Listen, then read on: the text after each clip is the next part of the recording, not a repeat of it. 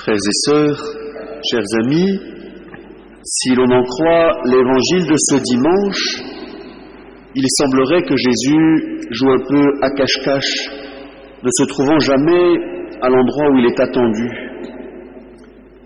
Il nous faudrait presque penser à cette espionne d'un fameux film qui se présente devant César pour vanter sa capacité à se cacher. On me voit, on ne me voit plus. On ne me voit plus, on me voit. Alors, si vous cherchez la référence pour vous éviter de la chercher jusqu'à la fin, c'est Chantal Lobby, alias Cartapus, dans Astérix et Obélix, Mission Cléopâtre.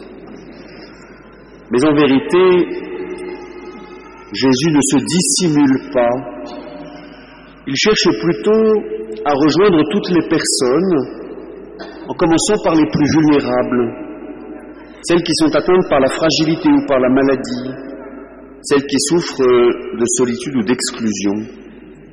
Et c'est la raison principale pour laquelle il ne cesse pas de bouger, au point que ses apôtres manifestement éprouvent quelques difficultés à suivre son rythme.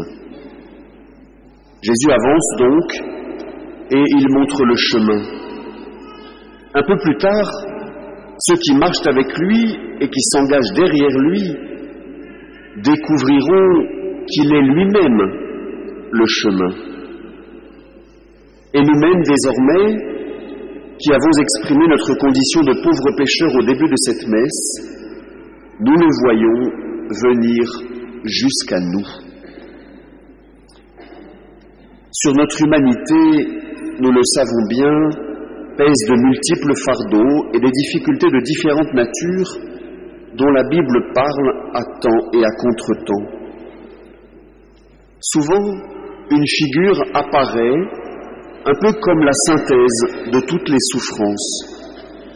C'est le pauvre Job, dont nous avons entendu retentir la voix dans la première lecture. Job était en pleine santé et il tombe gravement malade. Il menait une vie prospère et confortable et il perd tout en quelques heures. Il était entouré de sa femme, de ses enfants et de nombreux amis avant de se retrouver seul, abandonné de tous. Sa vie tout entière est traversée par le chaos qui n'épargne rien. Seul demeure, et c'est déjà considérable, sa confiance inébranlable en Dieu, il continue de parler, principalement pour lui confier ses malheurs. Mais arrive quand même le moment qu'on appelle la déréliction, ce sentiment d'être privé de tout secours et de ne disposer d'aucune perspective. Le vide absolu. La petite flamme de l'espérance est en train de vaciller et menace de s'éteindre à jamais. Pourtant, si nous écoutons bien, Job continue à prier. Une petite prière, une prière douloureuse et laborieuse, mais une prière qui persévère et qui préserve la relation personnelle avec Dieu. Souviens-toi, Seigneur, ma vie n'est qu'un souffle, mes yeux ne verront plus le bonheur.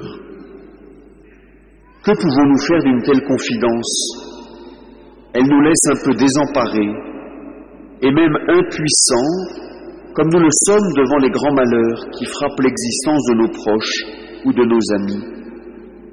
Et lorsqu'il arrive que les mots du langage humain perdent toute signification et tout pouvoir, nous découvrons l'importance de la simple présence qui passe par une main tendue, un sourire, un geste de tendresse.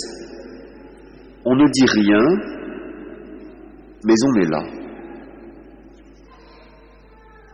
Après la figure légendaire de Job, apparaît la figure bien réelle de Paul, qui ne craint pas lui non plus de confier ses tourments, car la mission est difficile et les raisons de se décourager se multiplient. Son désir est grand et généreux d'offrir au plus grand nombre la parole de Dieu qu'il a lui-même reçue, mais il découvre au fur et à mesure de ses périples des contradictions et des oppositions, des contraintes matérielles et des blessures morales, des divisions aussi. En relisant son expérience missionnaire, il se trouve alors inspiré par cette formule bien connue que nous avons de nouveau entendue tout à l'heure, Annoncer l'Évangile, ce n'est pas là pour moi un motif de fierté, c'est une nécessité qui s'impose à moi. Malheur à moi si je n'annonçais pas l'Évangile. La souffrance véritable serait alors de renoncer à faire découvrir le Christ à ceux qui ne le connaissent pas. Le témoignage de Paul nous stimule autant qu'il nous impressionne car nous sentons bien aujourd'hui la crainte ou parfois le découragement qui s'empare de nous lorsque nous sentons que notre foi n'est pas reconnue, mais plutôt interrogée et même remise en question. Notre époque n'est pourtant pas si éloignée de celle de Paul. Les aspirations religieuses sont diverses et réelles. La personne de Jésus est ignorée de la majorité des gens et elle suscite volontiers la curiosité, la nouveauté ne fait pas peur et serait plutôt recherchée. C'est alors qu'une question nous est posée. Croyons-nous que Jésus peut encore apporter de la nouveauté à ce monde éclaté? Et d'abord, croyons-nous que Jésus apporte de la nouveauté à notre propre vie au risque d'enfoncer une porte déjà ouverte bien des fois, il nous faut inlassablement en revenir à Jésus lui-même, et il nous faut le faire d'une certaine manière. Non pas d'abord avec nos impressions, nos sentiments, nos souvenirs ou nos propres idées, mais avec le regard braqué sur l'Évangile. Que voyons-nous alors?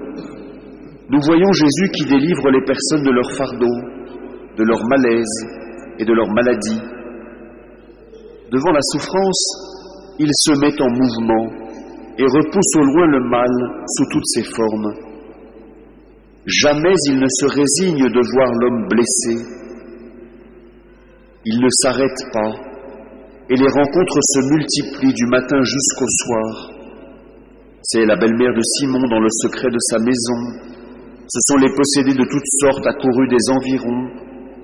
Ce sont les gens atteints de toutes sortes de maladies. En définitive, précise l'évangéliste, la ville entière se pressait à la porte. Nous comprenons ainsi que Jésus apporte la santé qui guérit la maladie, le réconfort qui apaise le désarroi, le salut qui redonne l'espérance.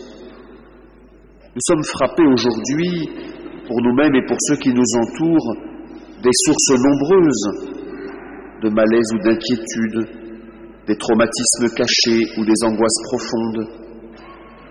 Or, auprès de chacun, d'une manière souvent discrète, Jésus se rend présent et disponible. Pour chacun, il prend une initiative de douceur et de consolation à chacun, il offre une parole de salut et de guérison intérieure. Et de nous, qui essayons d'être ses disciples, il fait des témoins de sa miséricorde, les uns pour les autres et pour le monde entier. Amen.